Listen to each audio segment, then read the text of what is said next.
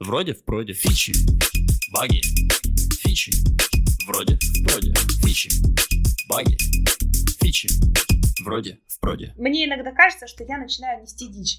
Вроде вот я нормально говорю, правильно, с точки зрения русского языка, но слова как-то общий смысл теряют. Так, смотри, э, человек, который идеально говорил сейчас весь первый выпуск без единого плохого слова или слова паразита, сейчас говорит, что несет какую-то дичь. Мне кажется, это повод подумать о синдроме самозванки.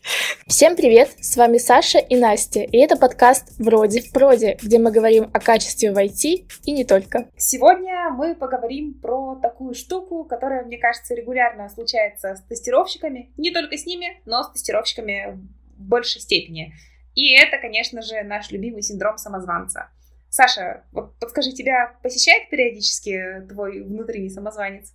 Ты знаешь, э, мы с ней договорились, чтобы она ко мне больше не приходила. Поэтому она в последнее время реально сидит и не приходит. Но иногда она выглядывает так, но я ей сразу говорю, выходи, беги отсюда поскорее. Ничего себе. Так, нам с нашей самозванкой надо у вас поучиться. Э, рассказывай секреты. Как вы это сделали? Как вы договорились? Ох, это, мне кажется, был путь из дна наверх на самом деле, потому что, блин, я не планировала об этом рассказывать, но расскажу. Раз уж ты спросила. Два года назад, я, по-моему, два года назад пришла в терапию с запросом «Помогите мне, я чувствую себя ничтожеством каждый день». И это звучит очень грустно, но на самом деле очень-очень mm-hmm. себя не жалеем, очень сильно себя ругаем. И когда ты работаешь в QA, это становится намного сложнее защищать вообще свою самооценку, защищать себя не только уже от нападок себя самой, но и от нападок других людей, которые считают, что почему-то QA всегда крайний. Да, и за качество вообще-то отвечают у нас кто? Тестировщики. Вся команда. Это правильный ответ. Это правильный ответ. Ты просто знаешь правильный ответ. Собственно, мой поинт в том, что мы сталкиваемся с проблемой э, самозванцев и самозванок именно потому, что слишком развит этот байс, что QA всегда крайний, и QA отвечает за все качество. То есть что-то сломалось, кто виноват? Конечно же, QA. Хотя, ну, если просто мы логически посмотрим, например, на соотношение QA и разработчиков, на соотношение задач на тестирование и capacity QA, да, и сколько они могут реально сделать их задач, мы поймем, что ну, QA не может быть всегда виноват, он не может отвечать за все это. Качество, как уже сказала Настя, это ответственность всей команды. Да. да. Мне очень нравится тезис о том, что мы говорим про ответственность э, QA в рамках того, что он может контролировать. Э, в какой-то момент я прочитала такой замечательный тезис, который помог мне бороться с излишней строгостью к себе в плане каких-то вещей, на которые я не могу повлиять. То есть, когда начинается вот эта рефлексия и самокопание насчет того, что я не проследила за тем-то, продукт выпустился не в срок, что-то еще пошло не так, всегда очень важно задать себе вопросы. А я мог на это повлиять? А, пока у тестировщика не будет полной ответственности, право вето, например, наложить на релиз, э, если все идет не так, или, допустим, право сдвинуть сроки, или право изменить э, ресурсы внутри команды, запросить больше разработчиков, больше тестировщиков. Мы не можем говорить о том, что ответственность за качество лежит только на плечах QA, потому что ответственность, она, как правило, подразумевает еще какие-то права. И вот почему-то ну, скажем, я рада, что таких команд в последнее время становится меньше из того, что я знаю, но они все еще существуют. В некоторых командах про права не помнят, а про ответственность вот э, не забывают. И получается, что ответственность есть, а прав особо нет. И как бы руки связаны, но при этом нужно грести. Вот в таком случае, конечно, вообще не мудрено выгореть и не мудрено почувствовать себя самым главным самозванцем э, в этой э, компании. Хотя на самом деле просто не было средств для того, чтобы принимать какие-то решения и влиять на ситуацию по мере возможности. То, кстати, я хотела бы еще добавить, что когда ты задаешь себе вопрос, а, мог, мог ли ты на что-то повлиять, а, часто действительно ты мог на самом деле, ну то есть а, ты мог, я не знаю, как э, Супермен ворваться в эту команду и с нуля перестроить все. Но, во-первых, э, часто просто твоих ресурсов физически не хватит. Это когда приглашают QA, там, например, построить с нуля что-то в команду, они ждут от него, ну, на самом деле, каких-то нереальных вершин. то, что этот человек вместо тех ресурсов, которые у него есть на одного человека, будет, я не знаю, их иметь как на команду и построить все с нуля везде, где, например, ну, представим, что это команда, в которой действительно можно получить ответственность за многое и а, можно получить действительно ресурсы на то, чтобы управлять многим. Но это же все равно ограниченный ресурс. И здесь, э, мне кажется, нужно в самом начале каким-то образом попытаться расставить приоритеты и показать там начальству или тем людям, которые оценивают его работу, что, ребята, я бы, конечно, мог вам здесь много чего сделать, но у меня вот такое ограниченное количество ресурсов, поэтому если я и тестер, и одновременно выстраиваю процессы, и одновременно релиз-менеджер, и еще куча разных ролей, я просто не могу. И логично, что когда вы, ну, например, с точки зрения там, того, что у вас просто еще не было такого опыта, начинаете по чуть-чуть делать всякое разное, вы можете пропустить что-то. Это просто человеческий фактор. И это абсолютно нормально. Вас не нанимают как машин, которые никогда не, не ошибаются. То есть вы ошибаетесь, это окей, наоборот, вы ошиблись, вы посмотрели, что так, раз я здесь ошибся, значит, что другой человек может здесь ошибиться. Давайте подумаем, как это может быть либо автоматизировать, либо уменьшить вероятность ошибки, сделать какой-то постмортом и анализ того, как это улучшить. Но ни в коем случае не винить себя, потому что, ну, если мы будем всегда винить себя за то, что мы не успели сделать что-то, а ну, компания всегда от нас хочет многого и никогда не захочет просить дальше и больше. Поэтому нам важно самим говорить, ребята, стоп, и сейчас э, я вот занимаюсь вот этим, вот, на большего у меня ресурсов нет. Совершенно верно. Про чувство вины еще хороший поинт хочется добавить, что каждый раз, когда мы испытываем вину за то, что что-то не сделали или что-то пошло не так, очень круто спрашивать себя, а что я могу из этого вынести, какой урок, допустим. А, чувство вины, оно, к сожалению, непродуктивно. А, мы не сделаем лучше продукт от того, что будем терзать себя за то, что не проверили какой-то сценарий. Зато мы можем этот сценарий записать, добавить его в чек-лист, если его там не было по какой-то причине, автоматизировать его, если мы этого еще не сделали, ну или просто где-то запомнить себе и в следующий раз, когда мы будем обращаться к своему прошлому опыту, как к эвристике тестирования, вспомнить, что да, действительно, в этом месте нужно проверить еще вот такой вот такой вот сценарий.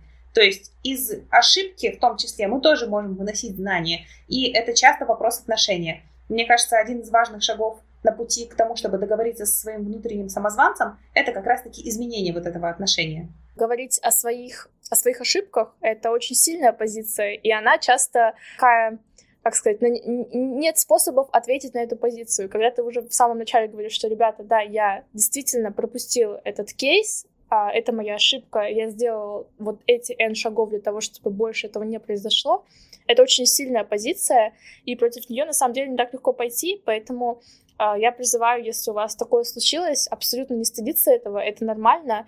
И если вас это успокоит, любой из опытных специалистов когда-то совершал ошибки и продолжает их совершать каждый день, поэтому это абсолютно нормально. В общем, все мы можем так сделать. Фичи, баги, фичи, вроде, вроде. Вот про признание своих ошибок, про э, сильную позицию, мне кажется, это вообще действительно, да, точка зрения, а, по которой в том числе можно мерить, ну, какую-то, наверное, сеньорность человека. Потому что вот эта вот готовность признавать ошибки и понимание величины знаний, которые мы можем не охватить, оно реально очень важно. Это же касается инструментов в целом. Инструментов в мире тестирования достаточно много. Да и не только тестирование, но раз уж мы говорим сегодня про КОА. И часто самозванец возникает, когда мы сталкиваемся с тем, что этих инструментов э, дофига, а у нас ресурса на все не хватает. Да и, в общем-то, не все нужно в работе, поэтому не все имеет смысл изучать. Отсюда тоже возникают сомнения в себе. А так ли я хорош, если, например, не умею писать э, тесты на таком-то стеке, если я не работал с тем-то или не трогал еще что-то.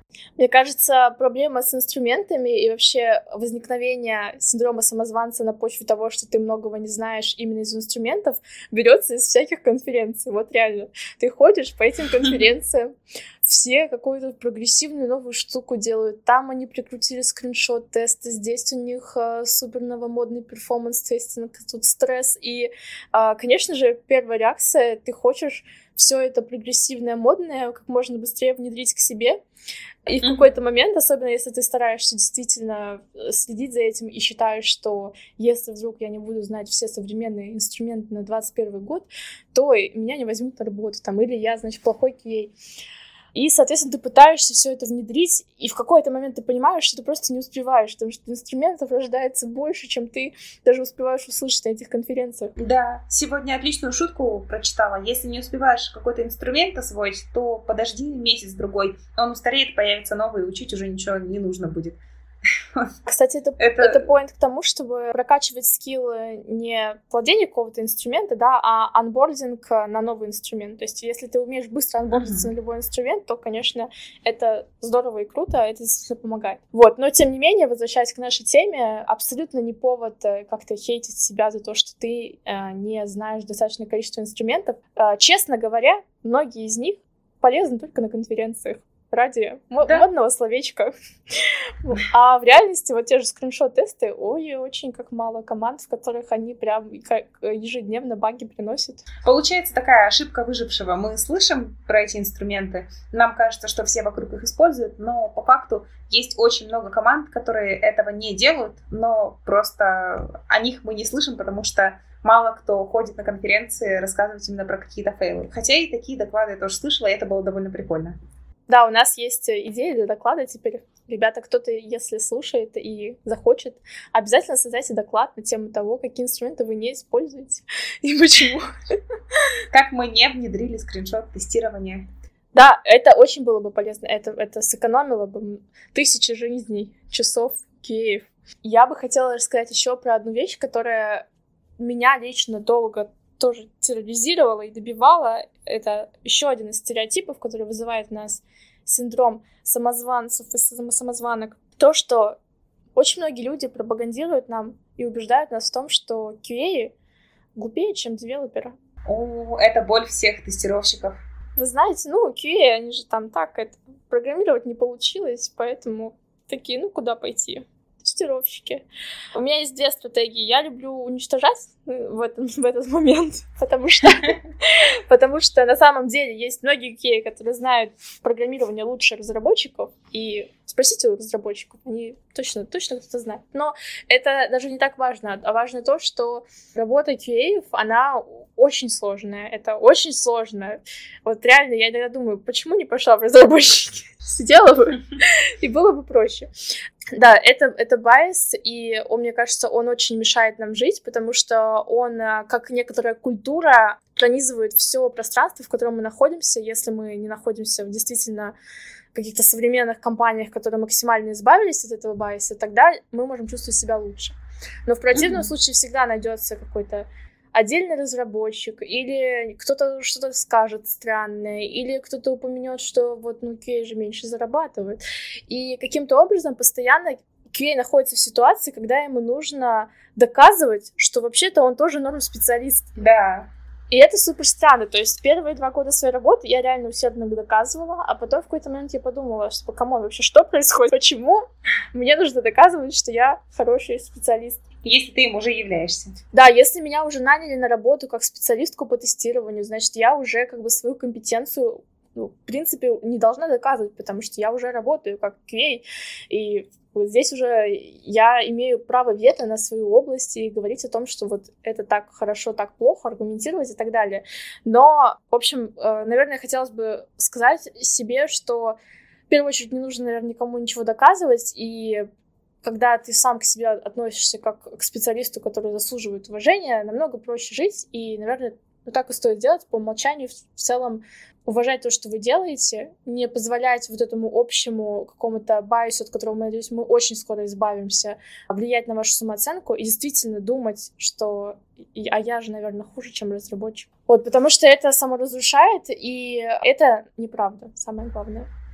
Абсолютно верно. Я бы сказала, что ноги у этого предубеждения растут из такой штуки, как кодоцентричность. Впервые этот термин я услышала, когда мы обсуждали как раз-таки синдром самозванца и самооценку тестировщиков в сообществе QA Sisters. И вот э, там предложили этот термин для объяснения того, что во многих компаниях результат работы в первую очередь мерится, ну, если не по количеству кода, который написали, то по какой-то, наверное, применимости к нему. И так как тестировщики далеко не всегда с кодом работают, ну, хорошо, если мы пишем автотесты, и если мы э, занимаем роль э, automation специалиста, но ведь далеко не всегда нужна автоматизация. И я бы сказала, что автоматизация это вообще лишь инструмент, а все в первую очередь идет из какого-то тестерского mindset 'а и из тех эвристик, которые он применяет. Поэтому, если тестировщик не пишет код, иногда это может вызывать пренебрежение у специалистов, которые, ну, может быть, недостаточно хорошо индустрию QA знают.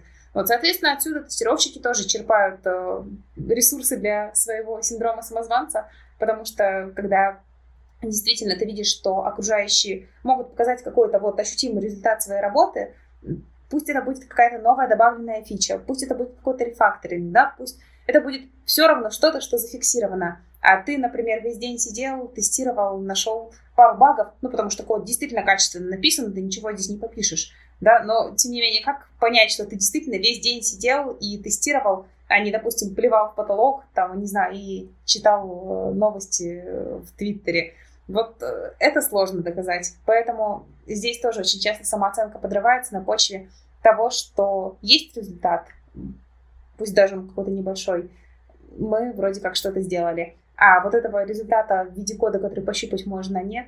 Ну и непонятно, чем занимался человек. Мне кажется, еще а, даже если бы мы предоставляли какой-то более развернутый результат, например, тест-кейсов, да, все равно это бы не сильно их убедило, потому что, во-первых, мы не пишем ничего в продакшн, а наш код — это просто код сбоку. вот. Ну и, собственно, это основная проблема, мне кажется, то, что мы как бы не создаем сам продукт. Но в реальности, если убрать тестировщиков, то что от продукта останется? Часто бывает такое, что продукт, в принципе, ну, не сможет до конца себя создать самостоятельно. Да, я бы сказала, что тестировщики на продукт оказывают косвенное влияние, не такое прямое, то есть они не строят сами фичи, но тем не менее без этого косвенного влияния э, закончить продукт и выпустить его в хорошем виде на рынок было бы нереально. Это вообще на самом деле отдельная тема для обсуждения, так называемая glue work, то есть э, клеевая работа, которую часто тестировщики выполняют тоже.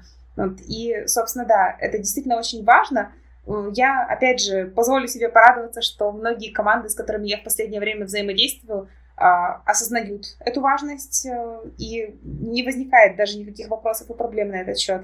Но я понимаю также, что это э, может привести к некоторому феномену красного ягуара. То есть, если у меня нет красного ягуара, то значит их не существует. То есть, мне всегда стараюсь себе напоминать, что даже если в моей команде и в командах, которые меня окружают, все сейчас хорошо, то существует еще довольно много э, сред, в которых тестировщикам далеко не так комфортно. И вот такие проблемы как раз-таки там и возникают. Абсолютно точно существует. Есть взрослые разработчики, я часто вижу разработчиков, которые уже долго в IT, и, видимо, они видели продукты без и с QA, и на моей практике частенько они действительно ценят QA и понимают всю их значимость. А вот э, для тех, у кого меньше опыта работы, я, например, провожу э, некоторые сессии о том, чтобы рассказать вообще, кто такой QA, что он делает, почему а, его задача не только писать тесты, а чуть больше, и на что он может влиять, с чем он может помочь. И часто действительно после такой сессии разработчики выходят и говорят спасибо, что они не знали, что QA могут э, столько всего делать, и на столько вещей влиять, оказывается. Да, как обычно, коммуникация решает очень многие проблемы, а коммуникация напрямую так вообще замечательно. Поэтому надеюсь, что каждый кей, который сейчас нас слушает, он помнит раз и навсегда, что он бесценный игрок в команде. Абсолютно согласна. Саша, предлагаю напоследок дать нашим слушателям три совета о том, что можно сделать, чтобы со своим внутренним самозванцем договориться. Давай я начну. Наверное, один из способов победить внутреннего самозванца — это общаться с теми, кто несет определенную уверенность, кто ее транслирует, кто уже победил этого самозванца. Потому что, ну, понятное дело, что если вокруг нас люди, которые очень сомневаются в себе, то, начиная чувствовать себя уверенно, ты можешь оказаться своего рода синим чулком. Вот. Я рекомендую для таких вещей профессиональные сообщества, потому что там можно объединиться с другими тестировщиками, обсудить, что хорошего, полезного вы сделали, получить поддержку, поддержать друг друга. Очень часто бывает, что мы довольно жестоки к себе, но при этом, если к нам обращается другой человек с аналогичной ситуацией, мы поддерживаем его, и говорим действительно правильные и важные вещи, которые почему-то до себя донести не можем. И вот в таком случае поддержка комьюнити — это нечто совершенно бесценное, на мой взгляд. Я, наверное, расскажу о своем опыте, о том, что действительно помогло бы мне лично, и, возможно, поможет кому-то еще. Мне очень помогла терапия, потому что проблема а, синдрома самозванки — это проблема в том числе рабочая, но и не только. В целом, а, достаточно требовательное отношение к себе, высокий уровень а, критичности — это то, что присуще многим из нас. И, наверное, я пришла к главному такому инсайту, что кому, как не мне, в первую очередь заботиться о себе, поддерживать себя, помогать э, в трудных жизненных ситуациях, рабочих ситуациях. Поэтому я стала самым главным другом для себя самой, и у меня всегда есть эта безусловная поддержка в виде меня самой. Вот поэтому, наверное, я бы советовала всем найти опору в себе. Она нам будет помогать не только в рабочих задачах, а вообще на протяжении всей жизни. No, я абсолютно согласна. Это прекрасные слова. После такого даже добавить нечего. Поэтому на этой позитивной ноте я предлагаю закончить. Это был подкаст «Вроде в проде». Ура! И с вами была Саша и Настя. Yeah! Всем отличной недели. Услышимся!